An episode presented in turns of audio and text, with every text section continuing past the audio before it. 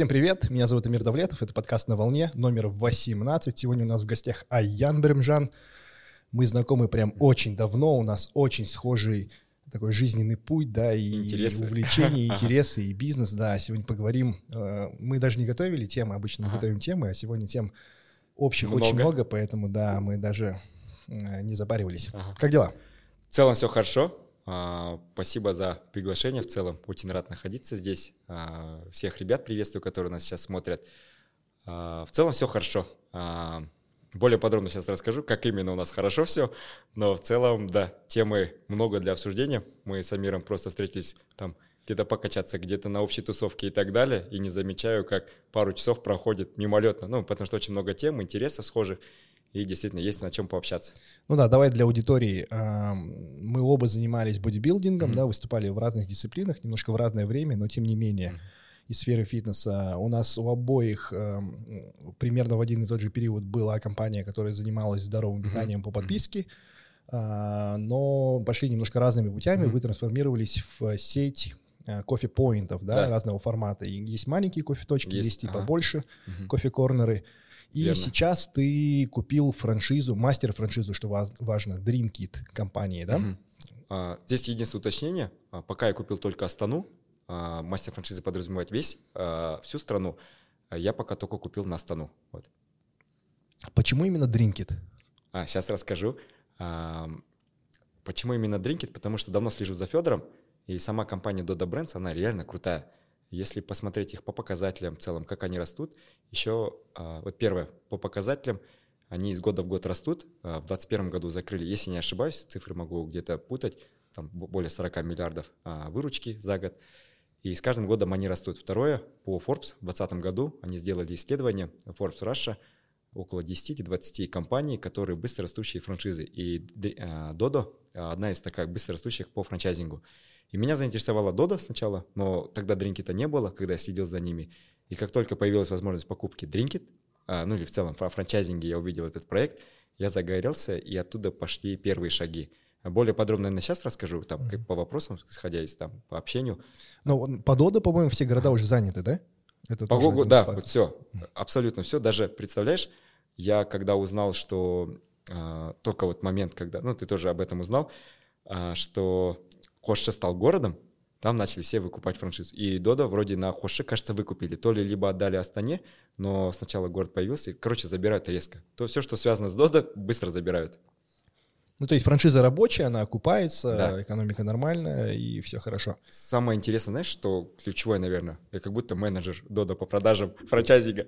Ни одного человека, я же в Москве жил несколько месяцев, ни одного не встретил франчайзи-партнера, который бы плохо отозвался о Доду. Прикинь? И все а, либо окупаются, либо окупились уже, и все хотят приобретать больше городов, точек и дринки Дони 42 в том числе. Но неужели нет негативных каких-то э, вариантов? Я либо ни одного они перепродают? Не Может, перепродают в плюс там по себестоимости или что-то в этом роде. Я лично ни одного негативного комментария, а я многих, многих партнеров как и в России видел, так и в Казахстане, ни один плохо о них не отзывается. И у них, видишь, паушальный взнос минимальный, роялти минимальный. Там реально стараются для партнеров. Еще они постоянно развиваются. Но, тем не менее, а, франшиза же довольно сложная, просто потому что это общепит, и это все время операционный бизнес, ага. большой штат сотрудников, текучка, а, низкая маржа, ну и все вот эти сопутствующие. Явно есть кейсы, которые ну, не справляются с экономикой. А, скорее всего, есть. Я уже вот говорил. Ага, знаешь, может быть, ты не а. видел у... Как же зовут Тран... его? Этот, а, да, осенизатор. Осенизатор, да, да, да. да, да. А, я думаю, знаешь, как я не просто так озвучил, именно с теми, кем я познакомился. Mm-hmm. Но, скорее всего, такие кейсы. Везде есть, скорее всего, кейсы из 100 точек, возможно, там несколько убыточных, либо вообще там сложностей. Просто это говорю то, что удивило, то, что на сегодняшний день с кем встречался, все говорят положительно. У ассенизатора видел, но там же а, не то, что точка была убыточная, в том, что а, Федор хотел расторгнуть контракт, и, а тот ассенизатор, ну, пытаясь, этот, э, тот франчайзи-партнер не хотел расторгать да, контракт, да. то есть он положительно относится к компании, вот идея же в этом. В целом все круто у них, платформа, а, и видишь еще вот, наверное, самый ключевой point, вот мы даже точку сейчас ищем, три месяца, и нам Drinkit реально помогает в локациях, вот прям по поиску. Они запрашивают, а сколько жильцов э, бизнес э, в ЖК, сколько в бизнес-центре людей. Они реально помогают и полную детальную аналитику. Здесь, мне кажется, просто на начальном этапе франчайзи-партнеры меньше ошибаются. Угу.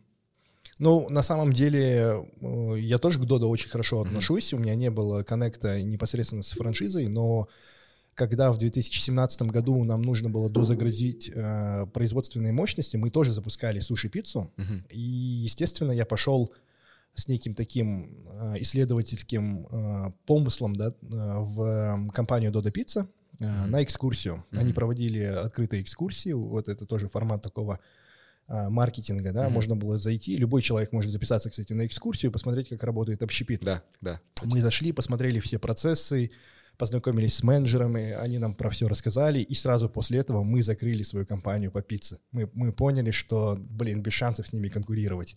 То есть мы на стадии там вопрос-ответ уже поняли, сколько мы ошибок запустили, допустили, и что в таком формате мы, скорее всего, не сможем развиться. Мы mm-hmm. оставили только направление суши-роллов, ну, в целом какое-то время оно тоже просуществовало, достаточно успешно, но нам тоже не совсем понравилось. Это там типа Алый океан, mm-hmm. большая конкуренция, и мы да. решили все-таки сфокусироваться на этом фет. Mm-hmm. Но Дода прям действительно крутые.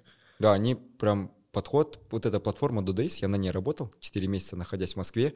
А, я работал бариста, а, реально, я работал бариста. А ты бариста в Дринкет работал или в Дода? В Дринкет. Я работал, я в Дода вообще не работал. Я в Дода был, вот как ты сейчас сказал, один раз приезжал Э, один раз приезжал на этот, э, в Астане э, на цех, посмотрел, как у них. Я вдохновился их чистотой, подходом к бизнесу, стандартами.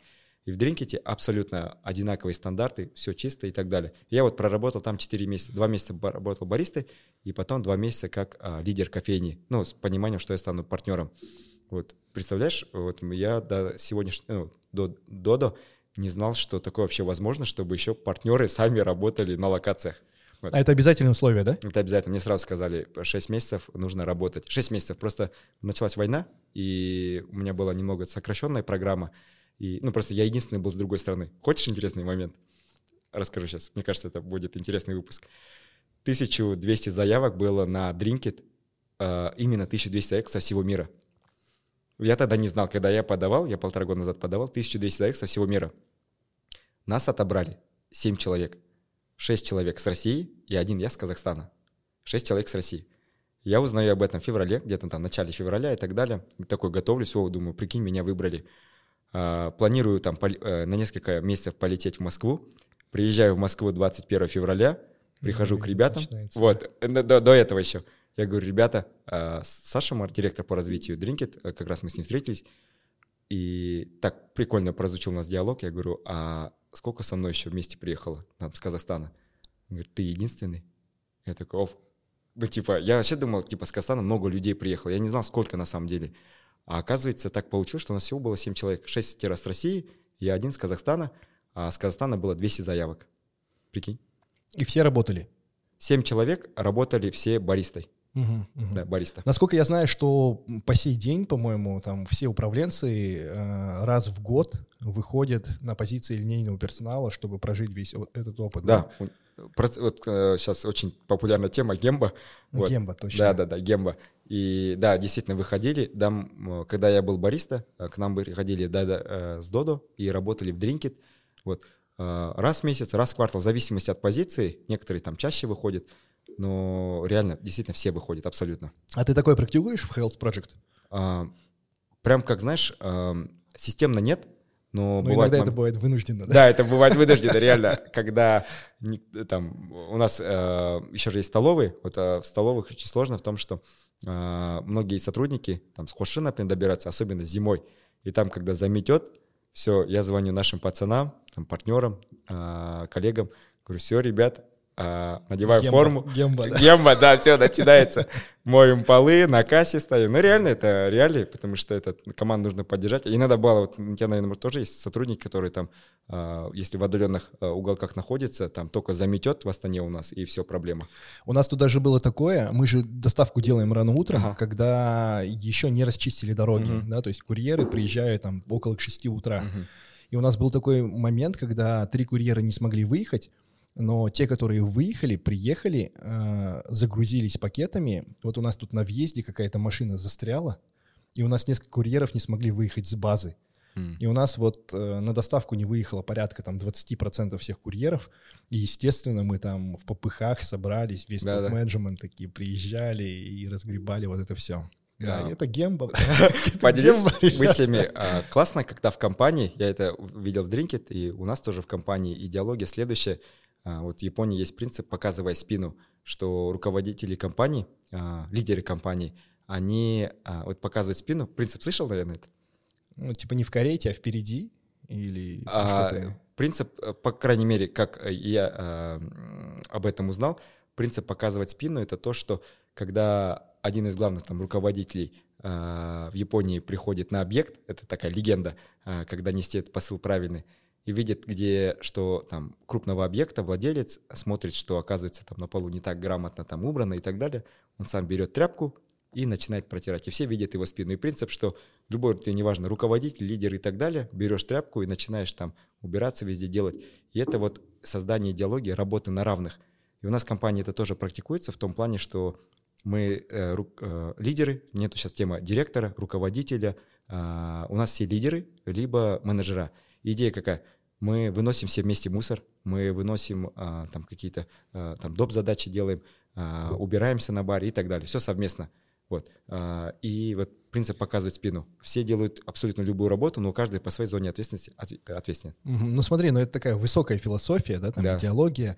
А мне кажется, есть еще вот альтернативная точка зрения, то, что вот м, пропагандируют сейчас э, в основном выпускники там БМа, да, как правило, Да. это вот низкоранговые процессы, максимальное Да, да. делегирование и отключение себя от э, всех вот этих Мгм. рутинных э, действий, которые там м, ну, оплачиваются там невысоким Мгм, человека часом. мгм. Вот здесь было бы интересно послушать того же нам Нурса, да? Да, да, да. Где вот эта грань? В какой момент э, Ага. это философия, а в какой момент это переходит на стадию там, постоянного тушения пожаров и отсутствия нормальной оргструктуры, где Круто. все процессы за- А. за- закрыты? Поделюсь мыслями, а, как я для себя это выявил. Вот первая помогла книга Адизиса. Все, что понятно, делегируешь. Все, что непонятно, делаешь сам. Вот это первое. Второе, есть книжка «Как работать 4 часа в неделю». Она немножко такая утрированная, там много там нанять ассистента в Индии там, и так далее, без такой всякой темы. Но вот ключевой посыл – нужно все автоматизировать, все, что не получается автоматизировать, делегируешь. Я тоже с этим принципом согласен. Все нужно делегировать. А, Для более интересного выпуска, но не в качестве понтов, а у меня есть водитель, личный повар дома. Вот с этими контентами я пришел, повар приготовил. Бизнес-ассистент и личный ассистент. Кто-то сейчас подумает, капец, пацан, сожрался. Вот, но на самом деле это процесс делегирования, и он очень грамотно получается. Позже, может быть, объясню, если тема интересная. Но я понял, что нужно делегировать абсолютно все, кроме двух вещей. Финансы и супругу. Все, остальное можно делегировать. И а, здесь какой момент? Мне кажется, вот в БМе принцип «все нужно делегировать», он правильный, но главное без повышения эго. Когда тебя сотрудник просит, слушай, у нас никто не вышел, можешь нас заменить? Слушай, я директор, я не могу выйти. Вот это, мне кажется, неправильно. Я с позиции а, не выхожу на смену каждый день, не работаю бариста, я менеджер по стратегии в компании, занимаюсь стратегией. Но как только кто-то из моих ребят попросит там, а, или я вижу мусор не убран и так далее, я сам пойду и уберу мусор. Ну, то есть главное не уходить в крайности. Да, без Это- эго. Э, Вот, но каждый зона ответственности. Как только я понял, вот сегодня ребята мне пошутили, но я понял их шутку. А, Сегодня я был в университете Казгю, и ребята сказали, Аян, когда вы к нам на, в кофейню придете работать баристой? Вот, ну, шутку сказали. Я очень хочу, я, мне классно, мне нравится работать баристой, я очень хорошо готовлю кофе. Отдельно для тебя приготовлю, когда будешь у нас в кофейнях. И момент какой? Я просто понимаю, что для компании я тогда неэффективный руковод... не руко... лидер, если я постоянно закрываю не касающиеся меня задачи. Не моя зона Да, ответственности. на самом деле в компании есть очень много операционных процессов, которые Мгм. такие ам, расслабляющие, да? Да. Когда ты готовишь кофе, наверняка не надо там Мгм. переживать за какие-то риски и Финансы, ответственность, да. И ты просто готовишь кофе и на чили, на расслабоне. У меня тоже был такой момент, когда мы студию открыли, Мгм. а, тут э, вот белая циклорама, ее регулярно надо красить. И я э, выходил иногда красил, когда у нас не было администратора, и я чувствовал, что это ну, некая такая медитация, да, потому что ты, ну, белая циклорама, и ты по ней там валиком проводишь, и это так классно. В этот момент ты полностью свободен от, каких, от какого-то давления вот этой ответственности. Ты просто красишь циклораму. Да, да, да. Это действительно прикольно. Я вот, кстати, книжку «Адизис для лидеров», чтобы этот, э, ребята потом посмотрели там более подробно, вот «Адизис для лидеров». А так с тобой согласен, есть вещи, которые ты реально делаешь, вот варить кофе, кофе, реально это искусство, на мой взгляд. Второе, это очень сильно расслабляет. Я не замечал, когда моя э, смена 8 часов проходила спокойно, но я всегда помнил каждый час, когда составлял таблицы, отчетности, там, стратегический план действий там, на год и так далее, реально. А ты по Адизису кто? По коду его? Проходил по коду? тест? Нет, код Адизис не проходил. Мы, кажется, с тобой эту как-то тему обсуждали, но этот... Э... Я же просто фанат Адизиса. Ага. Да, мне очень нравится. Я и читал его, и «Идеальный руководитель. Почему им нельзя mm-hmm. стать». Как mm-hmm. раз-таки про функции менеджмента mm-hmm. и почему они не сочетаются в одном человеке.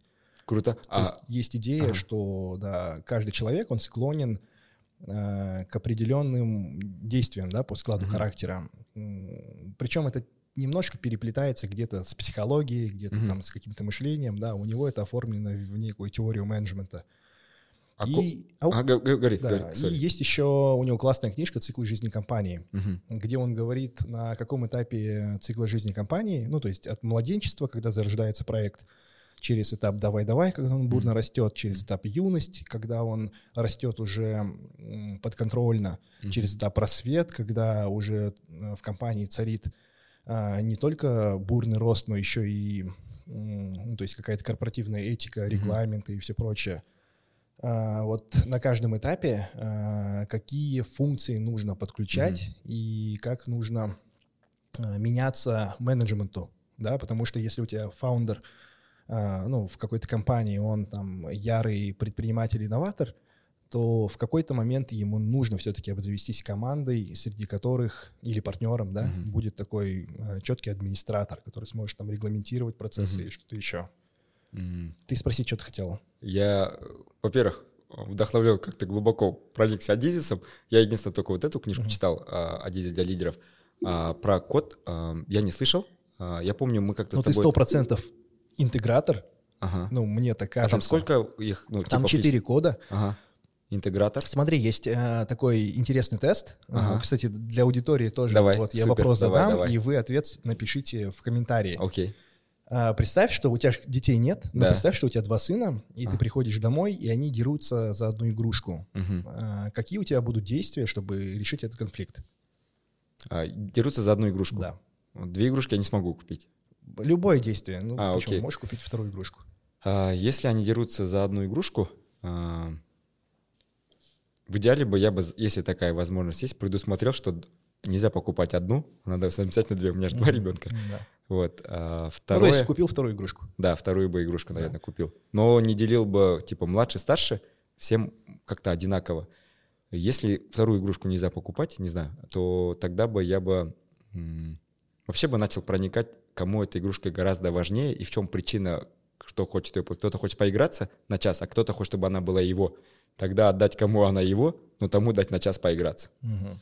Как-то так. Ну, давай, чтобы для аудитории было интересно, вы ага. подумайте над этим ответом, зафиксируйте его где-то, а я сейчас дам эту расшифровку. Давай, давай, супер. Вот, есть э, первая функция э, по коду Адизиса, это функция производственник, да, производитель результата или продюсер.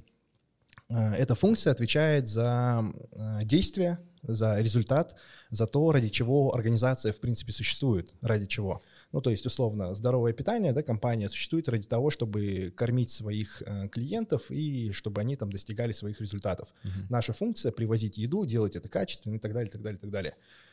Э, вот функция производственник, она подходит, э, ну, наверное, там всем экспертам, деятелям, э, ну, это то, что отвечает за вопрос типа «сделать». Uh-huh.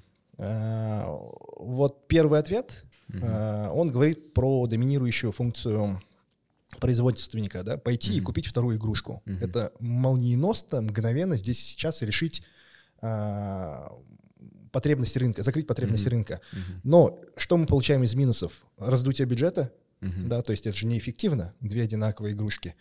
И это краткосрочное решение проблемы, потому что наиболее вероятно, что скоро они начнут драться за вторую какую-то игрушку, mm-hmm. которая там в одном экземпляре. А, интересно, что а, бухгалтеры, финансисты отвечают, а, я, я просто задавал этот вопрос своим сотрудникам. И там забирают часто, игрушку. да. Нет, они не забирают игрушку. Бухгалтеры отвечают так, ну или финансисты, или те, кто администраторы, оптимизаторы, все, за, кто топит за эффективность. Они говорят, я бы создал расписание, по которому там дети будут mm-hmm. играться по очереди. Да? Это про эффективность, mm-hmm. как создать ага. такие условия, при которых э, игрушка будет эксплуатироваться, mm-hmm. да, там в два раза чаще, например. Mm-hmm. Понятное дело, что в рамках детей это там чуть ли не нереальный сценарий, да, да, да, но тем не менее администратор Решение отвечает хорошее. так. Угу. А, третий ответ, который встречается чаще всего от ярких предпринимателей, у кого доминирующая функция вот это предпринимательство, новаторство, творчество. А, Ильдар Бесингалиев, например, так ответил. А, он говорит, я бы придумал новую игру, в которой мы будем играть втроем.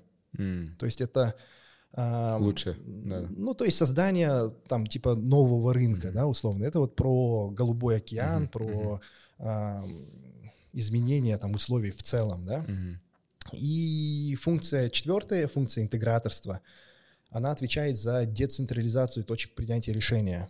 Это про то, как а, в компании выстраивать такой менеджмент, который ну, сам ответственен за свои решения, да, принимает на себя какие-то Э, риски и ответственность, сам принимает, в общем-то, э, ключевые решения. Угу. Вот я, я именно так и ответил. У меня функция I доминирующая. А, я бы забрал игрушку и сказал, ну, если вы не умеете решать конфликты, то игрушку да не, не получит никто, ага, да? Ага. То есть краткосрочной перспективе эту проблему не решит. Да, они будут, ну, дети будут плакать, да, кричать, ага. да, но в долгосрочной перспективе рано или поздно, ну, во всяком случае, идея такая, да, что они научатся ладить и решать конфликты самостоятельно. Mm-hmm. Ну, вот примерно такой тест. А, понятное дело, что он очень простой, да, наверное. А третий, четвертый сказал? Да, вот первая функция а, производства результата, ага. второе администрирование. Ага. Давай Треть. так, если про компании. А, каждая компания, даже не только компания, это любая организация, да, это может быть даже некоммерческая организация, ага. например, семья. А, есть причина, по которой эта организация существует. Mm-hmm. Ну, в семье, например, вырастить счастливых детей. Да, вот цель э, этой организации. А, как я говорил, да, там фитнес-клуб должен mm-hmm. обеспечить э, достаточно хорошие условия для того, чтобы его клиенты там достигали хороших результатов. Это функция производства результата. Uh-huh. Компания обязательно должна исполнять эту функцию, иначе зачем она существует, да? Uh-huh. Но мало исполнять эту функцию, да? Важно исполнять ее минимальными издержками, чтобы mm-hmm. твой клиент не переплачивал за, свой, за твою неэффективность, чтобы у тебя или у компании оставалась прибыль для того, чтобы она могла развиваться, да, там, и тестить новые гипотезы, mm-hmm. ошибаться mm-hmm. и так далее, и так далее. Mm-hmm. Это функция администрирования. Здесь mm-hmm. касается э, все то, что э, все то, что касается там регламентирования, структуризации, там, не знаю, финансы, бухгалтерия, а, оргструктура, да, вот эта вся скрупулезная работа, которую предприниматели чаще всего не очень любят делать. Третья функция. Вот эти первые две функции, они необходимы для того, чтобы компания выживала в краткосрочном периоде. Да, то, что да, ради да, чего да. она делает, угу. и делать это эффективно, чтобы не уходить там в минуса, там, чтобы экономика складывалась, и компания там не попадала в кассовые разрывы. Угу. Но в долгосроке э, компании также нужно адаптироваться под реалии рынка. То есть тем более, да, сейчас, когда там каждый сезон какая-то ерунда происходит. Это функция новаторства. То есть нужно придумывать новые продукты, нужно менять компанию, менять э, направление деятельности. Да? Это вот функция новаторства, предпринимательства, э, творчества, развития. Это функция И предпринимателя. Okay, okay. И вот четвертая функция, э, когда уже компания, наверное, настолько большая и настолько долго существует, что явно больше периода там, жизни собственника компании, да, чтобы не замыкать все процессы на собственнике, а, нужно создать такие условия, при которых а, ну, вот, существует децентрализация точек принятия решения. Uh-huh. То есть какая-то грамотная, саморазвивающаяся оргструктура. Uh-huh. Ты же читал «Идеальный руководитель», почему нельзя стать? Нет, Я, не Нет? Нет. Там вот был классный вопрос такой, типа, если ну, типа, глава компании уходит из компании, и компания начинает э, падать. Угу. Это был хороший руководитель или нет? Как еще раз вопрос? Ну, если, эм, ну, фаундер, например, уходит ага. из компании, ага. и компания начинает тихонечко загибаться. Угу. Это был хороший руководитель или нет? Скорее всего, плохой. Если компания не может существовать без него, скорее всего, плохой руководитель. Ну, если вопрос да, нет, скорее всего, плохой. Ну, там идея была такая, что это типа, да, это хороший руководитель, потому что при нем компания росла. Но если э, фаундер уходит из компании и компания продолжает расцветать, то это был типа идеальный Идеальный, да, да, идеальный, вот, вот. Что он смог построить такую да, структуру, да. которая не зависит от э, одного человека. Да, да, да. Вот, Адизис примерно вот про вот это. А, поделюсь моментом. Во-первых, спасибо, что рассказал. Мне реально это была тема интересная. Для себя пару моментов зафиксировал.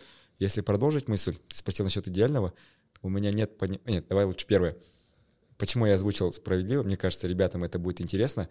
А, паттерн наших действий текущих связан, тема психология, эзотерика, короче, с проблемами с детства. У меня, я заметил, ярко выраженная тема справедливости. Если я вижу что-то несправедливое, я, короче, э, еще Сиоцай, четверка, борец за справедливость. Вот. Сегодня мы Сиоцай, может быть, не будем обсуждать, потому что я не эксперт в этой теме, но мне когда сказали, ты борец за справедливость. Короче, везде это у меня коррелируется. Видимо, из-за того, что мы с братьями жили, у нас пятеро, четыре, пять сыновей, у меня три старших брата и братишка. У меня, видишь, это сразу на ДНК уровне. Как только я вижу где-то несправедливость, у меня сразу надо тогда две купить. Вот. Mm-hmm. А, наверное, поэтому, но пример классный, надо обдумать мне, а, потому что я, да, не подумал насчет, а давай создадим, где трое могут играть, также тоже справедливо. А, касательно идеального руководителя... Но это, видишь, это надо вкладывать энергию, надо что-то думать. Это да. не, не все могут не делать. Я, например, тоже не такой. И, и ни в бизнесе, ни, да, да. к сожалению, да, в отношениях с детьми. Согласен, это тоже требует усилий. Ну, зависит от у кого какой подход, но идея мне понравилась, классная, out of the box подумать. Касательно идеального руководителя, у меня есть одна мысль. А, это я прочитал от Good to Great, от хорошего к великому. А, ты спросил вопрос а, насчет идеального руководителя. А, вот это же там было, точно, я спутал книжки. А, окей, хорошо. Потому что там Помнишь, не идеальный, там великий рук... да, да, там руководитель пятого уровня. уровня да, вот. да, да, да, да, да. И какая у меня мысль? Ты задал вопрос, можно ли быть идеальным руководителем, правильно? Я вот ответил, я не знаю, потому что не знаю об этом. Но я знаю, что великим руководителем стать легче, чем хорошим. Почему? Потому что хорошим руководителем нужно быть хорошим во всем, а великим только в одном. Вот это мне понравилось. Мысль. А в чем? Вот идея в этом как раз. Я понял, у нас даже компании, этот маховик, короче, нарисован. Я просто фанат этой книги. Я даже написал пост. А, Библия для христиан, Коран для мусульман, от хорошего к великому для предпринимателей. Вот. Это, короче, у меня, мой взгляд, база вся. Идея какая? У нас э, в офисе плакат вот этот вот стоит, вот этого маховика. Идея следующая, что почему хорошим э, не стоит быть во всем, у нас там написано, мы никогда не будем хорошими во всем, но мы будем великими в чем-то. И сейчас какие любые предложения там по проектам и так далее, если они не связаны с кофейней, я стараюсь отталкивать. Может быть, я где-то не вижу потенциал, поэтому даю шанс на рассмотрение но понял, что я хочу быть великим в кофейной индустрии в течение трех лет. Именно великим в Казахстане, в рамках там номер один по кофейням. И от всего остального начал отказываться. И вот я тогда понял, можно стать олимпийским чемпионом, но в одном спорте. Потому что если это еще тема 10 тысяч часов, если ты там, ну, понятно, да, мне кажется, не будем объяснять, а, можно быть великим спортом, а, спортсменом только в одной сфере, потому что 10 часов нарабатывается у других тоже гораздо быстрее, проще. Но если ты только сфокусирован в одном, больше шансов. Вот идея в этом. Великим быть легче, когда в одном направлении ты лазерный фокус держишь и развиваешься, когда во всем распыляешься. Вот. Это про тему расфокуса. Да, расфокуса. Угу. Но смотри, я вот, э, у меня же часто спрашивают, типа, как у тебя много бизнеса? Да, много бизнеса у тебя, да, реально, много расфокуса. Ага. Знаешь, ирония в том, что как только у меня появилось несколько направлений, прикинь, они все начали расти быстрее. Mm. Вот это как раз-таки про а, твоя мысль, она для как раз-таки вот этих производственников результата, mm-hmm. да, те, кто mm-hmm. точит продукт, кто любит mm-hmm. свой продукт, и, и они вокруг него развивают свою экспертность. Mm-hmm. Но если твоя экспертность, например, не продукт, а менеджмент, а он же есть везде, да, да, и ты просто окружаешь себя а, правильными партнерами, mm-hmm. которые отвечают за продукт. Mm-hmm. Но ты, твоя компетенция это Э, справедливо и грамотно выстроить коммуникацию с ним, чтобы он отвечал за продукт, угу. а ты ему помогал а, делать корректный менеджмент. То, что согласен, многие согласен. предприниматели не, не любят делать. Вот по тому же Адизису а, там есть такая мысль, что вот эта функция администрирования, mm когда она в избыточном а, варианте существует в компании, mm она душит вот это все творчество и новаторство. Uh-huh. Да, это, это бюрократия. Uh-huh. То есть, ну, представь, да, компания, которая там бежит и развивается галопом, и альтернативная компания — это компания, которая там регулярно проводит собрания, uh-huh. э, просит там условно Э, обращение к собственнику там в письменном виде, э, говорить типа погодите, дальше делать не будем, надо посчитать. Ну то есть это же все тормозит развитие. Mm-hmm. если эта штука доминирует, оно э, душит развитие mm-hmm. компании. И вот я понял, что я вот этот самый душнило, да, который очень сильно душил эм, компанию регламентами и постоянным сбором учета данных, анализа и так далее. Но я не вкладывал Э, энергию в рост и развитие компании, в то, что создает вот это бюджетонаполняющее. А когда я всю вот эту свою энергию эм, ну, администрирования да, разделил на несколько компаний, я перестал их душить. Mm-hmm. То есть и все компании побежали немножко быстрее. Но самое главное здесь как раз-таки обзавестись э, правильными партнерами, да, да, которые да. отвечают за продукт и любят этот продукт. Дополню мысль. А вопрос, когда ты говоришь быстрее, согласен ли ты с тем, что это быстро? Нет. Вот, видишь? Ага. Я к чему веду? Что-то затронули, да, интересную да, тему. Да. У меня тоже же раньше было много проектов. Да, и сих пор есть, по сути, столовые, цеха, кофейни. А, потом я микромаркетами занимался, кофе-вендингами, кейтеринговые услуги. Все, короче. Угу. Я то, мы тоже двигались быстро, там, быстрее, но не быстро. Быстрее. Я к чему веду? К тому, что а, вот, например, почему я сам принял решение, я могу ошибаться по сервису доставки здорового питания, мне показалось, я могу ошибаться, как будто в Астане 400-500 клиентов, которые ежемесячно готовы заказывать еду. И оно делится между 5-7 компаниями. Скорее всего, вы занимаете лидерскую позицию, и у вас большее количество клиентов. Но мне показалось, что этот рынок не увеличивается в два раза. Вот. Я поэтому от этой идеи для себя лично решил уйти и а, тем более, когда такой крутой конкурент. Вот. В общем, я решил уйти. И я понял, что вот кофейнях зато, что классно, кофейни можно открывать в ШК, в бизнес-центре, по городам и так далее. А вот доставку здорового питания в каждом городе по одному, и только потом на другие города, страны и так далее развиваться. Вот мне вот этим понравилась uh-huh. очень идея. Я к чему веду? А, лично мое мнение, просто взгляд со стороны дружеский, у меня лично ощущение по отношению к твоему бизнесу, как будто тебе надо все закрыть, и сфокусироваться на самом главном твоем проекте, но где рынок нереально большой. В Астане как будто бы 400-500 человек, и он не увеличивается ежегодно в два раза. Он может увеличиваться в арифметической прогрессии, но не в геометрической. Но у тебя потенциал очень крутой, и как будто бы есть ощущение, если бы ты сфокусировался, вот ты бы тогда бы рос быстро. Это ты про, ну, если цель у тебя построить большую какую-то компанию, да? Да. Ну, да, не обязательно большую компанию, но в целом идея в том, что э, быть лидером номер один mm-hmm. в чем-то. На мой взгляд, ты в Астане номер один по доставке здорового питания. У тебя наибольшее количество клиентов по подписке. Ну, кстати, не обязательно. Ну, в смысле, я не уверен в этом. Okay, возможно, но ты, э, может быть, топ-3 входишь, к примеру. Ну, в топ-3 точно. Окей. Okay. Э, я к чему веду? К тому, что ну, рынок там маленький. Мы. Да, Мне кажется, 400-500 человек — это среднее, это, скорее всего, количество клиентов. Ну, это видишь про вопрос, эм, опять же, там, доминирования на рынке, роста. Mm-hmm. У всех же ценности разные. И я понял, что для меня это точно не самое важное. И mm-hmm. я начал замечать, что в моей команде, например, когда я там провожу собеседование, mm-hmm. когда я ну, там открываю новые проекты, я действую не из того, что какой рынок, э, какой объем у него, да, какие потенциалы у меня там вырасти в нем, mm-hmm. а как сделать э, правильно под человека. Мне очень важны отношения. Отношения в команде, отношения с партнерами. И зачастую, ну, я не говорю, это правильно или неправильно, да. но просто мне это комфортно. Да, да. А, и есть же такая ценность э, делать бизнес так, чтобы было комфортно, спокойно э, и жить счастливую жизнь. Да, да, точно. Да, ну, точно. я при этом допускаю, что, скорее всего, э, такая стратегия не позволит там стать мировым лидером в каком-то направлении. А, согласен. Но, может быть, оно и не надо. Вот у меня сейчас есть такая гипотеза, я хочу этот год попробовать прожить э, без акцента и без угрызения совести, ага. что я там мало зарабатываю, да, что да. мы там э, маленький рынок и так далее, и так далее. А дополню мысль, если позволишь. Э, для ребят, мне кажется, это будет интересно. Когда мы говорим быть лидером номер один в спорте, э, в бизнесе, да даже в отношениях, быть идеальным мужем для своей жены, это тоже определенный уровень, да, там, быть великим mm-hmm. в этом. Идея какая, моя мысль, там, для семьи, не обязательно для жены, для семьи в общем – это жертва чего-то. Когда мы говорим о величии, потому что это вопреки всему достичь какой-то цели.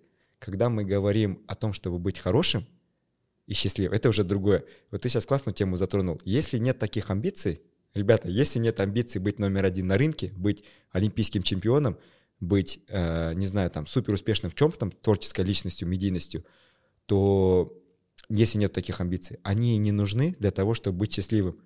Мне кажется, вот когда у тебя просто все в балансе, хорошего размерено и так далее, да, ты не лидер рынка, ты не супер, может быть, там, семенин, но ты не супер, там, спортсмен, но у тебя зато все в балансе. Мне кажется, это классно, классно ощущать. Но если ты готов быть номер один в чем-то, придется многим пожертвовать. И даже отдать не то, что у тебя есть, но и то, чего у тебя нет на будущее. Мне кажется, вот так. Для себя, знаешь, что я решил? Меня очень сильно вдохновляет, может, поэтому я пока не женат. Всем, да? Ладно, этот, как триггер, да, использовал. Если хотите послушать до конца этот выпуск, как подкатить каяду, ну ладно, это для триггера. Я не женат, нету детей, но я понял, почему а, у меня реально фокус оказывается на работе. Я вот эти вдохновляюсь. Но из-за того, что нету такого, знаешь, ощущения вот поскорее бы жениться, создать семью и так далее, я как будто это отдаляю, но получаю удовольствие от работы. Это тоже, может, проработки какие-то надо сделать, но у меня личное ощущение, хочется быть номер один в чем-то во всем другом не вижу какого-то смысла. Вот. А если бы ты условно, гипотетически, ага. вернее, когда ты умрешь, например, ага. тебе поставят надгробие угу. или там, я не знаю, памятник, статую, угу. что бы ты хотел, чтобы там было написано? А... Не знаю, я вот, если честно, не думал о том, что там было написано, но я бы хотел о том, чтобы, что я сделал за эту жизнь. И сейчас у нас в компании, кстати, а, не в рамках, опять-таки, а, там, понтов или что-то в этом роде, потому что я же тоже веду блог и знаю, какие триггеры. Только в рамках этого хотел бы ребятам поделиться. Вот в августе мы закрыли 40 миллионов выручки. В сентябре мы закрыли 88 миллионов, октябрь 90 миллионов, и вот ноябрь 104 миллиона тенге мы закрыли выручки. Рентабельность нашего бизнеса составляет порядка 20-22%. По кофейням, да? И столовой включительно. Да. Все точки брав, uh-huh. 20-22% рентабельность. По некоторым больше, меньше, но сейчас в детали уйдем. К чему я веду?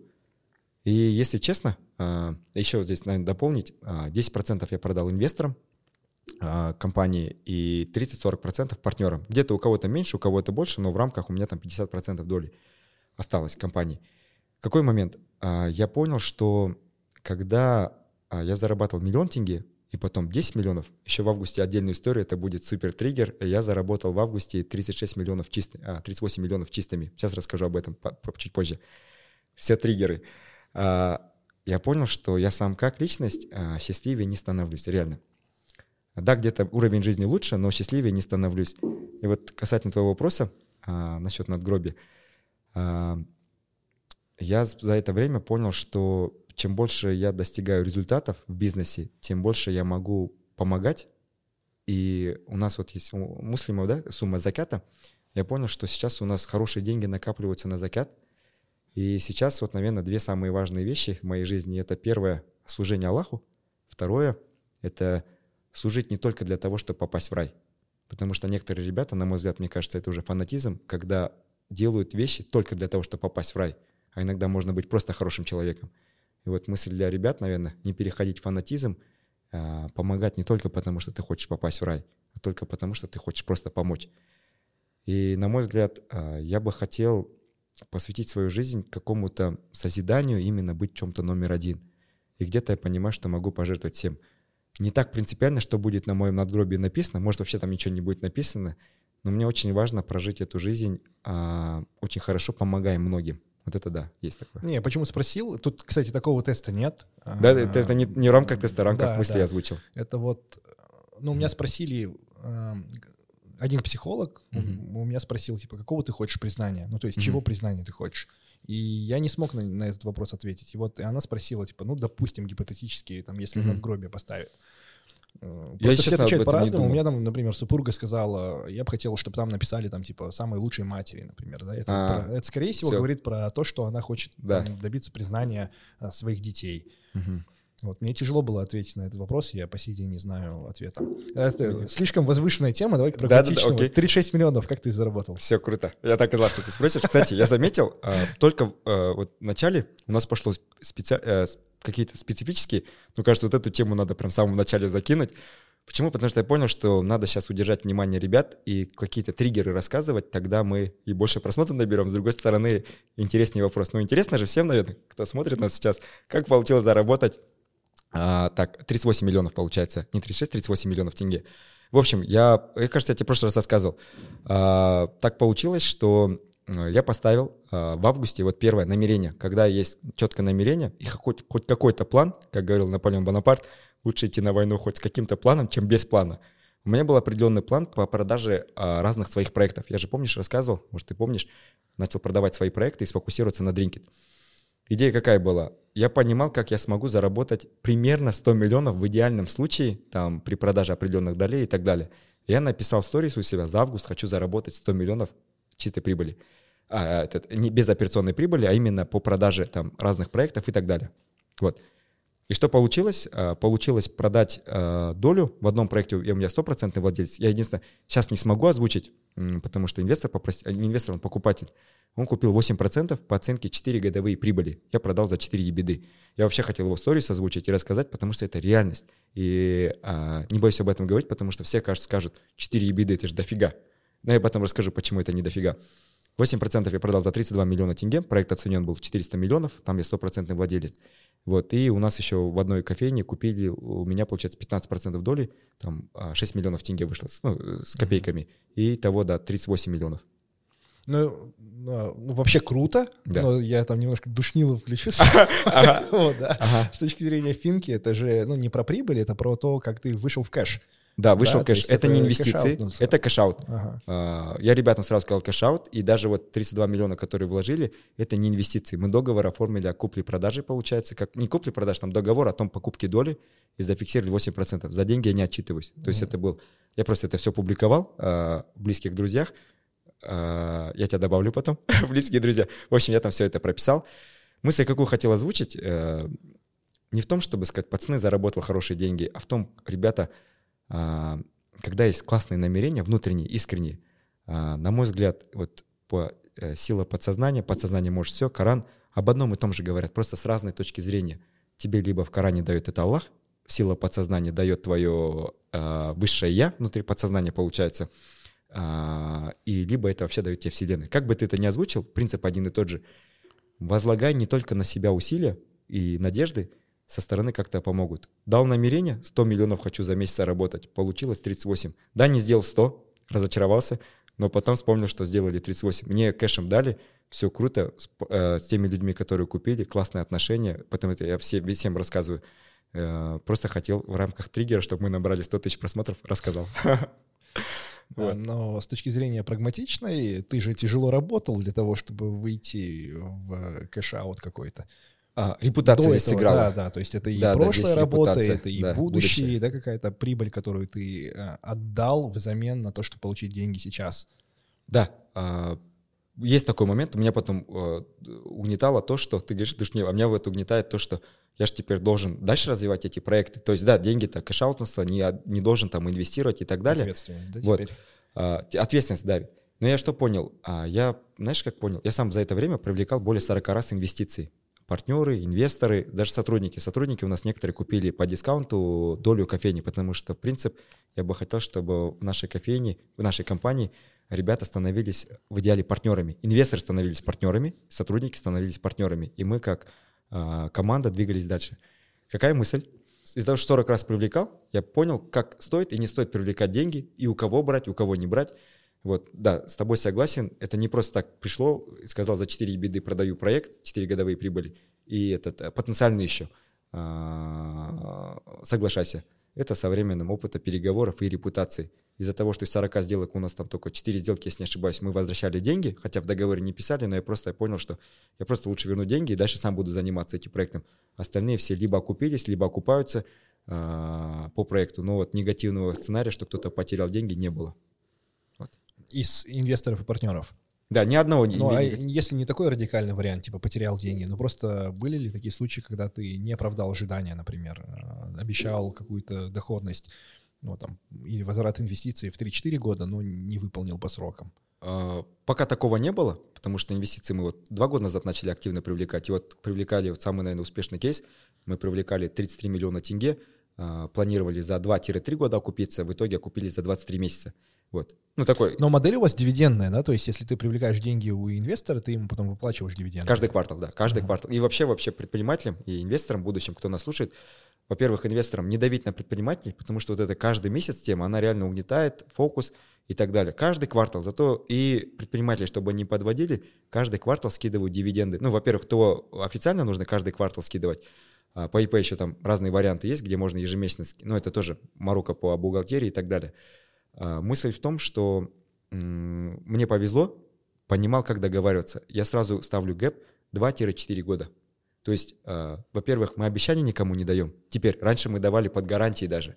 Сейчас мы не поняли, э, почему. По гарантии потом могу рассказать, кому интересно. Если Амиру это интересно, почему по гарантии нельзя выдавать. А гэп у нас ставим 2-4 года. Если ты инвестор, ты говоришь, ребята, какой примерно план – мы тебе говорим, ну, примерно за три года окупаемся, но в лучшем случае за два, а в худшем за четыре. Если за четыре не окупаемся, продаем по себестоимости, либо фиксируем убыток и продаем там по низкой цене. Вот, примерно так. Что продаем по низкой цене? Э, оборудование, мебель, э, договор, может быть, вот что-то в этом роде. А ты привлекаешь инвестора в локальные точки какие-то? Да, в локальные. компанию? В локальные, в основном локальные. Mm-hmm. В управляющий только, я не знаю, помнишь, я как-то писал в наш э, чат, mastermind, я бы привлекал э, в управляющую компанию только реально smart крутых ребят, и не просто инвесторов, а вот созидателей. Э, ты крутой созидатель. У нас вот в мастер-майнде ребята э, все крутые созидатели, на мой взгляд.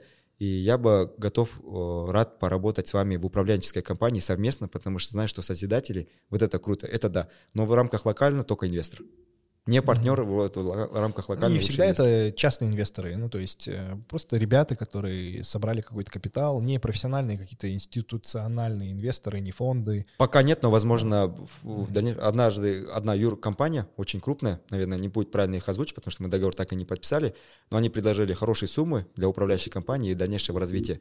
А, я понял, что пока они не нужны, и мы не готовы принять такие суммы, и пока они не нужны. Но в дальнейшем, я думаю, стоит пробовать все, а потом смотреть, как лучше. Вот. Да, я просто что заметил, э, на самом деле, если не усложнять, э, очень несложно привлекать деньги, да, вокруг да. их очень много, да, да, да, да. вот есть всегда э, люди, которые собрали какой-то капитал, они держат эти деньги на депозитах, угу. да, и если там предложить им условия немножко более выгодные, чем депозит, а mm-hmm. еще и это некая причастность да, к возможности создать какой-то локальный местный бизнес хороший, большой, да, то, в принципе, можно привлечь инвестиции. Да, а, могу вкратце озвучить. Давай, кажется, давай, это... вот чтобы полезность была какая-то для начинающих предпринимателей, какой-то... Супер полезная тема по инвестициям. Первое, не нужно привлекать инвестиции, если вы не хотите быть лидером рынка. Если вы хотите открыть одну кофейню, один ресторан, а, в долг возьмите, там, в кредит возьмите, на мой взгляд, э, там, друзей привлечите, партнеров и так далее. Этого достаточно. Но если задача быть номер один на рынке, то инвестиции необходимы, потому что ты должен быть номер один на рынке, и, возможно, ты еще не заработал тех денег, которые есть на рынке, ты тогда внешние деньги привлекаешь и быстро э, масштабируешься, открываешься, потому что банк, может быть, не всегда сразу выдаст крупную сумму. Какая мысль? Инвестиции есть смысл привлекать, если будешь, если планируете идти в долгосрок. Все может в будущем поменяться, но если изначально планы я буду действовать в долгосрок, инвестиции классные. И я вот, честно, ни разу не встречал инвесторов плохих, которые там ночами звонят, говорят, где мои деньги и так далее. Может быть, нам просто повезло, но тогда нам повезло 40 раз. В целом все адекватно. Почему? Потому что, первое, вначале ничего не обещаешь, вот это вот важно, не обещай. Говори о планах. За два года купимся, за четыре, может быть, за пять лет. И второе, обязательно проговаривай худший сценарий. Самый худший сценарий, чтобы инвестор или партнер был к этому готов. Третье, обсуждайте условия выхода заранее вот в договоре это прописать. Если это не прописано, значит это не зафиксировано, потому что начинается недопонимание. Вот. И четвертое, наверное, какой бы ключевой момент, не расстраиваться, если не привлек с первой попытки. А, я привлек больше 40 раз, но никто же не говорит о том, а сколько у меня было неудачных встреч. Я, короче, посчитал, я могу где-то ошибаться, порядка 170, кажется, было общих встреч, и 40 из них получилось привлечь. То есть классическая воронка, да? Да, больше это воронка, больше, больше конверсия. Получается. Давай по острым. Э, факапы в бизнесе. Интересный ага. вопрос, да? Давай. Понятное дело, что не про все факапы можно говорить на публику. Ага. А, ну, я по себе знаю, что есть факапы, про которые ну, я бы не стал говорить угу. ну, там, на всеобщее обозрение. Там, да. так, можем посидеть, поговорить по отдельности, но вот так вот в камеру, да, в 4К на аудиторию аж в тысячу человек. Да, да, да. Возможно, не Да, про какие факапы ты бы мог рассказать? Какие у тебя есть? А, факапов много и до сих пор происходят, но, наверное, первое, принимать их все-таки не за факапы, а принимать их в виде испытания, потому что я понял, что каждая вот эта вещь, которая нас где-то подшатывала, казалось, а, потом давала хороший, сильный буст к дальнейшему росту. По конкретике. Первое, в 2017 году, наверное, самый большой такой факап, так мы его называем, а, в 2018 году летом 4 миллиона тенге, где-то потери убытков. А, я, короче, летом начал открывать вторую точку. Вот первая точка у меня столовая была, вторая мы начали вторую столовую открывать. И за лето я полностью делегировал весь все процессы, но, видимо, неправильно, раз такие убытки. И мы ежемесячно фиксировали разные убытки. И там, когда в конечном итоге, тогда мне бухгалтер э, всю отчетность, а не я сам, мы, короче, зафиксировали с учетом доп. вложений, потери денег и так далее 4 миллиона тенге э, в убытки. И первое здесь то, что неправильно все делегировал, доверился команде, а сам все не выстроил и начал открывать второй проект. Короче, это расфокус. Второе, это то, что э, как его, не считал финансы сам, это я, видишь, каждый месяц там кто-то говорил, докиньте вот эту сумму и так далее. И в конечном итоге там... 4 миллиона тенге. За три месяца, за лето. Ну это же не так страшно. Не знаю, может быть, для тебя небольшие да. суммы, для меня большие суммы. суммы. Вот. Какой год? Вось, э, так, 18 лето. Не, ну может быть, типа на тот э, год, на, на тот, период, период, да. Но если был... бы ты сейчас пожег, например, 4 миллиона на неправильную гипотезу, ты бы сильно расстроился? Сейчас нет. Сейчас да. даже если бы, не знаю, там 50 миллионов, э, не Ну просто бы. да, у нас э, полгода вышли в 26 миллионов в Алмате. Недавно. Э, ну вот последние полгода мы же открылись в Алмате, ага. и мы так амбициозно открыли большой цех, а ага. большой цех нужно содержать большой да, командой. Да, да. И точка безубыточности, она довольно высоко. Мы до да, нее да, еще да. не добрались. То есть мы каждый месяц закрываем убыток, и, и того операционного убытка это без... 26 миллионов. Да, это без вложений там э, в площадку и так далее. Это именно операционный убыток. Ну то есть Все, деньги, жестко. которые там мы сожгли там на э, содержание команды, маркетинг, там на аренды ага. и так далее, то есть безвозвратные инвестиции, да? А, окей, uh, мне ну, легче стало. Но... Если ты об этом, то мне легче стало. Да, я, я, свои 4, я 4 миллиона забыл, все. Это не факап, это просто этот, ветер. Есть под... такая да. фраза, да, тот, кто зарабатывает там, э, там, условно, сотни миллионов, он терял десятки. Да, да, да. И те, кто да. зарабатывает миллиарды, теряли сотни. Да, да, да. Вот деньги, я для себя это тоже принял, что прибыль в компании mm-hmm. и нужна для того, чтобы тестировать гипотезы и да, иметь да, возможность да. ошибаться. Угу. Я просто озвучил то, что это у меня ага. было, не стал там придумывать, э, вот, наверное, из больших убытков вот такая. Единственное, мы а, потеряли одну из наших кофеин, а, все выполняли, хорошая доходность, хорошие вроде были бы отношения с арендодателями, но в какой-то момент приходит письмо и говорят, все, вы больше здесь не работаете, и через две недели заходят другие. Наверное, я не, на них не обижен, я понимаю, что это рынок, какие-то рыночные условия, там договоренности, может быть, личные.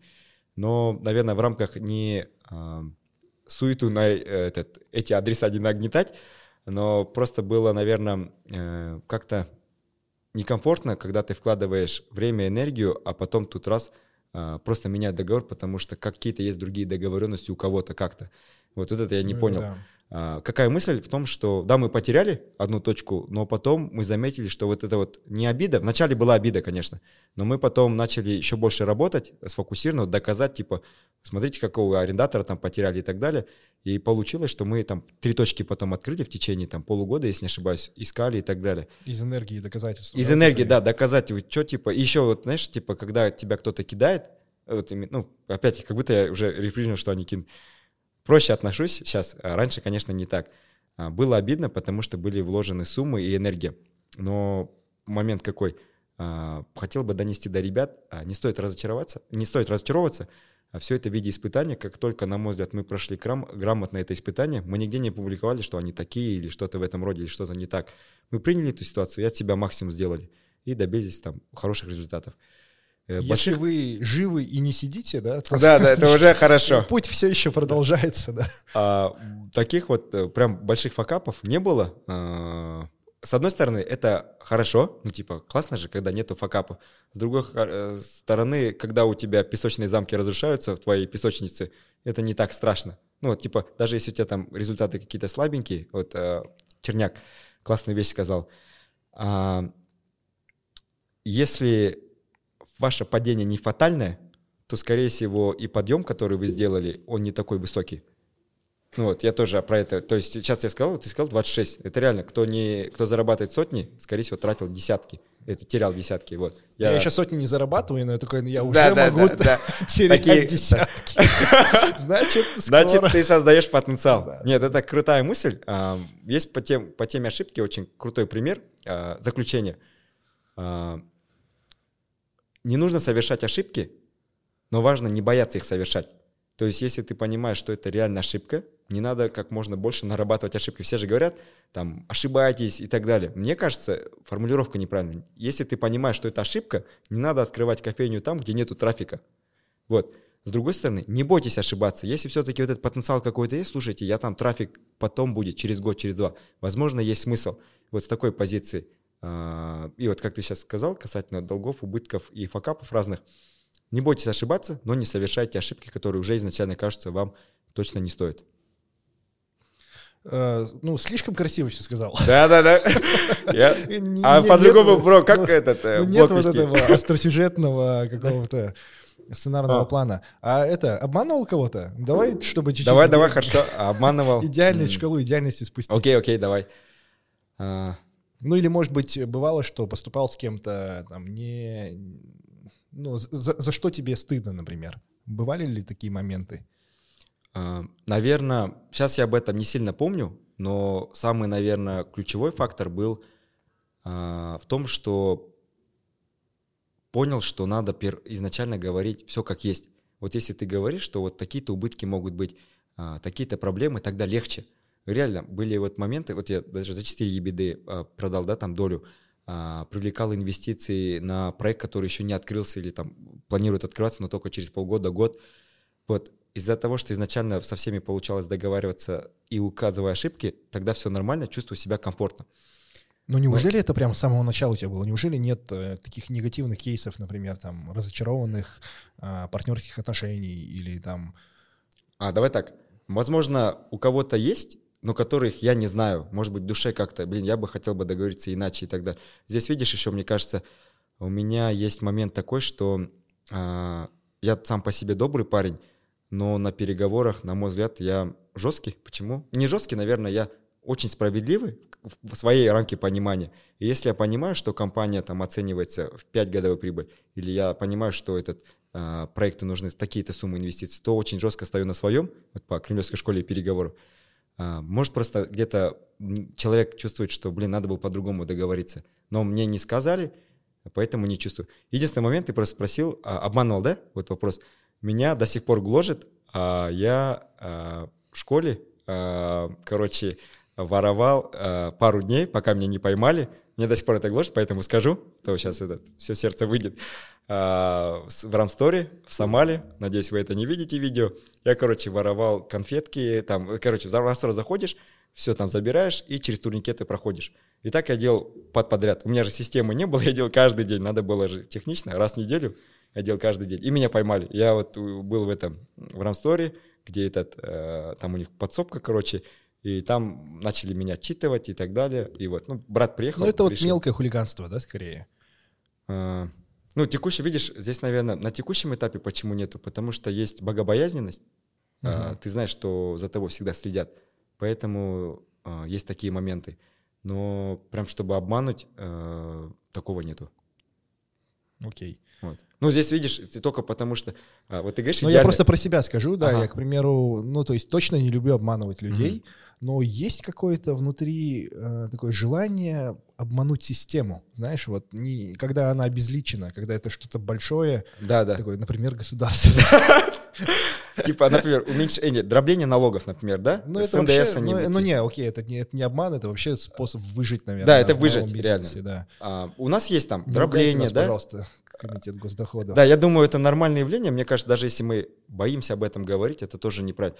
Я думаю, если бы государство помогла бы, да, там, улучшить. Вот сейчас сделали ТИС, реально, на мой взгляд, классное решение. Вот. Или розничный налог. Мы смело перешли на розничный налог и платим 3%. Угу. А, зато я не заморачиваюсь. Я лучше буду платить налог, угу. ну, лишь бы не заморачиваться. Угу. Но с НДСом там ты и платишь, еще и заморачиваешься. Это слишком ну, круто, круто. много. А, у меня какая мысль здесь в том, что реально, когда этот налоги слишком жесткие, вот даже на НДС, да, Да, вы да, переходили да. же на НДС? Да, мы Да. платили НДС. Мы вот как только перешли, реально тяжело стало. Вот честно, как вот после того, что ты делаешь обороты больше, в два раза больше стал, а у тебя чистая прибыль такая же, как раньше. Да, ну, либо тоже такая же. да. Вот, реально, уже неохота тогда работать. Ну зачем повышать когда-то на НДС?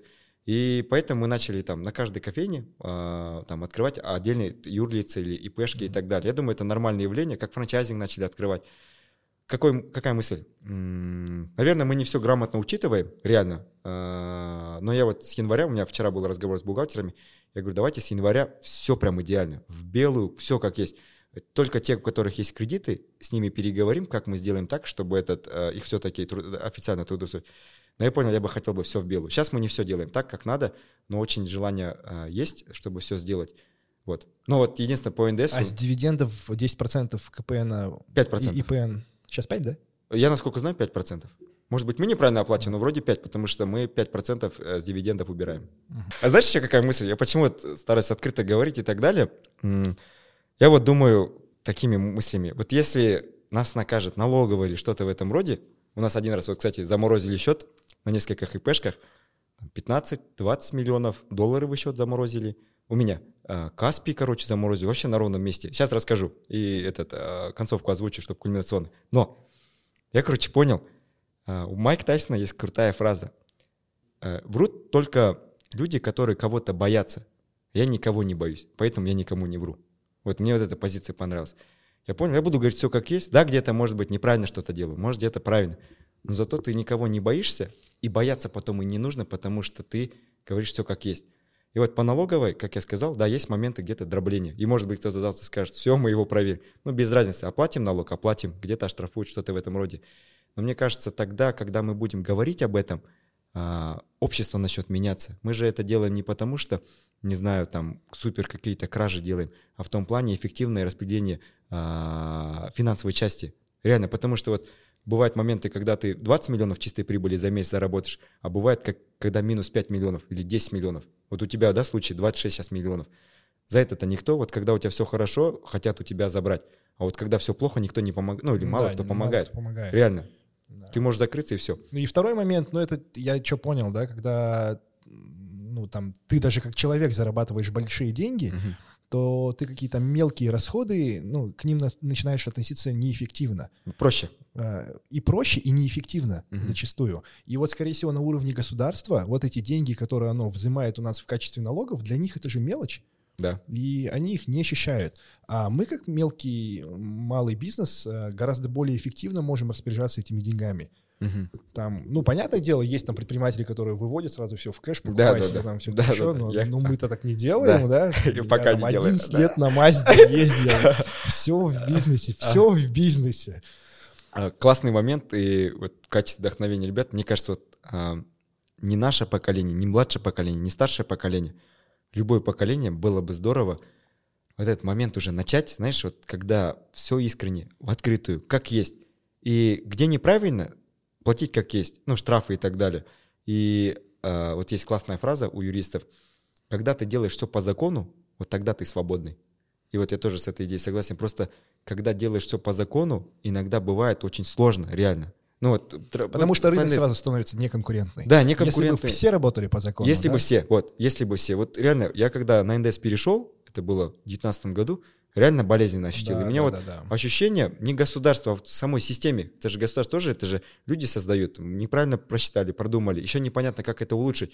Э, Комментируешь? Предлагай тогда. А ты предложи тогда, как лучше. Я не знаю, как лучше, но я на себе, если честно, болезненно ощутил. И мои усилия, которые я в два раза больше вкладывал, потому что выручка в два раза выросла, обернулась тем, что я столько же зарабатываю, а стресса больше.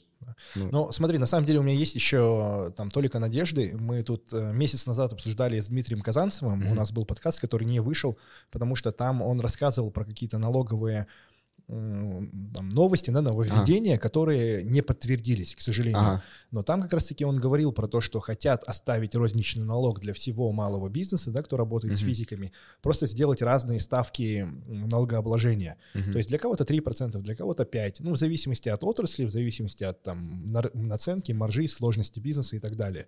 Мгм. И вот мне кажется, вот эта история, она очень грамотная.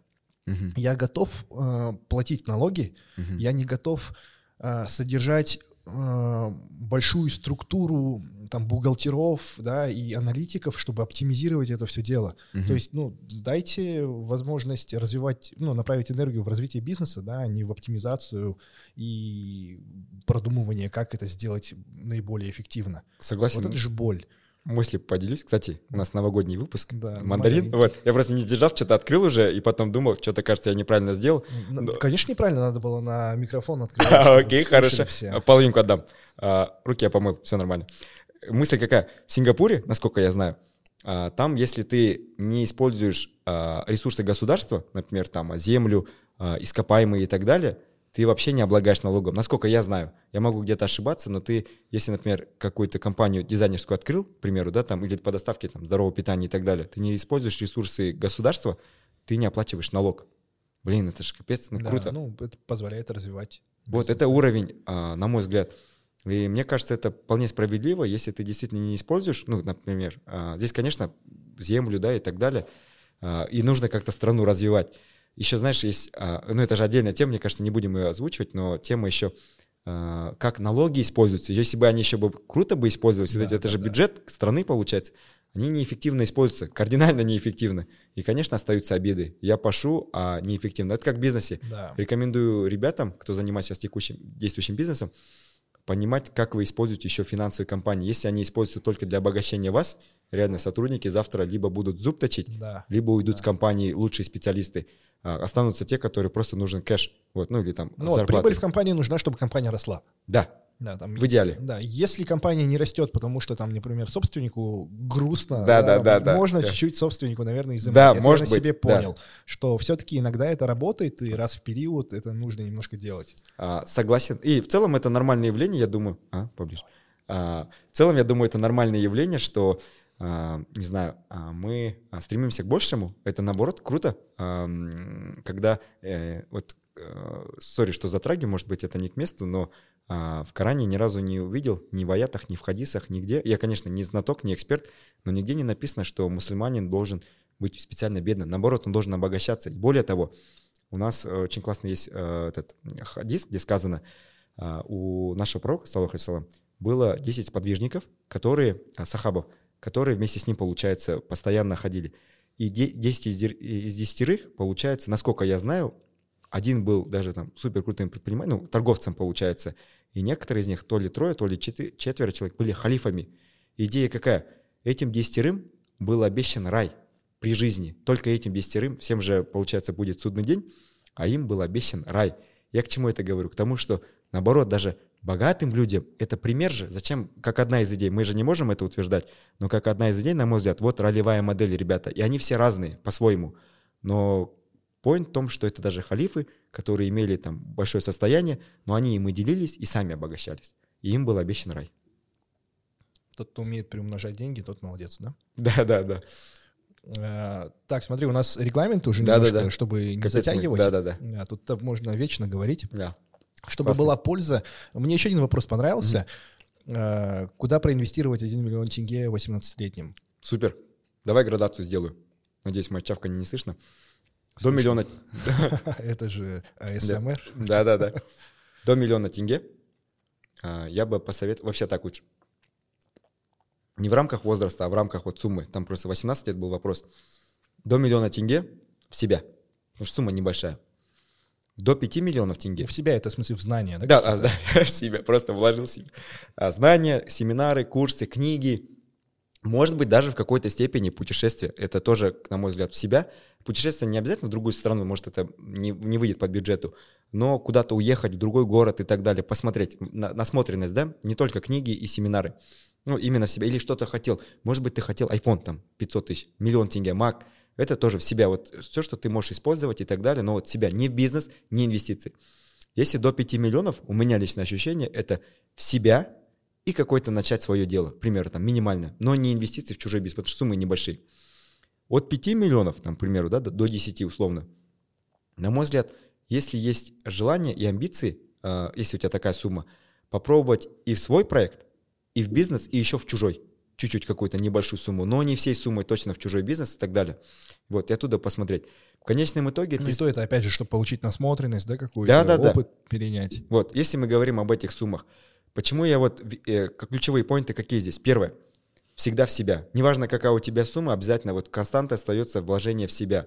Путешествие, артефакты я называю, вот покупка там мака, машины даже. Вот я когда, опять триггер, X5 за 47 миллионов тенге, не в кредит, я покупал в рассрочку, э, потом с досрочным погашением ее оплатил, купил, я кайфанул, капец. И я сам заметил, я изменился. Я реально изменился не потому, что я купил машину дорогую и начал понтоваться, а в том, что я понял, это артефакт, это он прям воодушевляет. Но я его в итоге недавно продал, все, наверное, знают. Э, здесь присутствующие настроя здесь. И вот какой момент. Э, стоит, э, мне кажется, есть смысл до там какой-то суммы вкладываться в себя всегда. Потом, когда появляется знакомый, попробовать свой бизнес. В чужих бизнесах ты всегда зарабатываешь на своем бизнесе ты а можешь как. Начинать, э, свой бизнес? Давай свой бизнес. Э, как бы ты начал? Две методики рекомендую. По любви и по решению проблемы. Все, что ты любишь, открываешь в этой э, стези нишу. Любишь заниматься фотографиями, открываешь фотостудию, фотографируешь и вкладываешься. Вот и первоначальное вложение. Либо по решению проблемы. Видишь, что в твоем ЖК плохо убирают, э, моют подъезды, предлагаешь наилучшее решение. Ты, да, не любишь мыть подъезды, но ты предлагаешь рынку наилучшее решение. Вот. В итоге две методики. Искать нишу по любви и второе – по решению проблемы. Первое делается – занимайся любимым делом, второе делай – полюби то, что ты делаешь. Все. Короче, кажется, мне надо курсы открыть. Ладно, что Кстати, а почему нет? Вот э, это ага. же вот что нас очень объединяет, да? Ага. Мы же вроде любим умничать и вроде как умеем. Да. А почему не инфобизнес?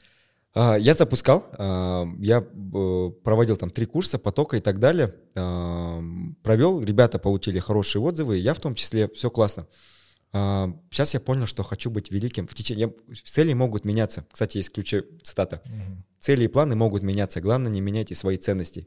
Я сейчас понял, что за три года я хочу стать лидером рынка в кофейной индустрии и открыть по всему Казахстану дринки. Иншалла, если нам дадут франшизу на мастер франшизы на Казахстан за три года. Идея какая? Когда идет момент выбора цели, можно колебаться. Когда цель выбрана, колебаться не нужно.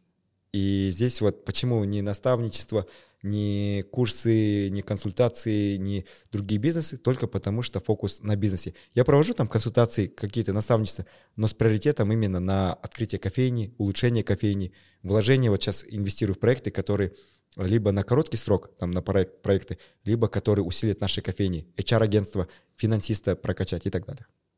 Ну и того резюмируем. Э, вкладывать нужно в себя в самом э, начале. Да. В самом начале. Нет, вкладывать нужно в себя всегда, Просто когда появляется еще больше, более миллиона тенге. В себя и куда-то еще. Бизнес. А когда появляется более пяти, там, к примеру, сейчас цифры-то утрированные, но когда ты понимаешь, что есть еще свободные деньги, и в бизнес хватает, и можно попробовать инвестировать, посмотреть насмотренность и так далее. Но ключевой поинт, когда мы инвестируем в чужой бизнес, то мы зарабатываем. Когда мы раскачиваем свой основной бизнес, мы богатеем. Все, я думаю, на этом завершим, иначе мы можем разглагольствовать до утра, э, короче. До утра, да. да. А, спасибо за просмотр, спасибо, Ян, что пришел, угу. было интересно, всегда интересно, да, у нас и каждая тренировка проходит. Мы, да, мы забываем уже о тренировке. Да, да, да, да, да, там пожмем между разговорами. Mm. А, вполне вероятно, мы повторим, потому mm-hmm. что я заметил на примере некоторых гостей, кто приходил дважды, со временем, э, когда и уровень растет, и вот опять же, а, там ценности остаются, но там цели меняются, а, инструменты меняются, и это очень интересно наблюдать в рамках такого диалога, как развивается человек. Поэтому mm-hmm. тебе успехов в следующем году. Mm-hmm. Я думаю, подкаст мы не будем выкладывать прямо накануне Нового года, ну, а, смонтируем супер. Там, да, 2-3 числа все круто. Спасибо, во-первых, за классный э, диалог, разговор, встречу, подкаст. Э, тоже очень доволен встречей, пообщались так классно. Э, ребятам тоже э, желаю всем удачи, тебе удачи в бизнесе, те, кто нас сейчас видит, снимает. Всем желаю удачи. Э, я думаю, когда общество все развиваются, вот в таком обществе хочется находиться, когда есть внутри общества конкуренция, именно не спортивная, а вот такая негативная, знаешь, где-то кому-то что-то сделать, тогда общество, мне кажется, разрушается. Искренне желаю тебе больших достижений. А, всегда буду рад помочь, поддержать. И на прошлой встрече рассказывал, а, в дружбу нужно не только ценить, но и вкладываться. Ценишь это, когда вот мы друзья, классный, он хороший парень, а вкладываешься, тогда еще говоришь, слушай, давай как-то помогу. Вот всегда буду рад помочь, поддержать. Ребят, надеюсь, подкаст был интересным, полезным. Всем большое спасибо.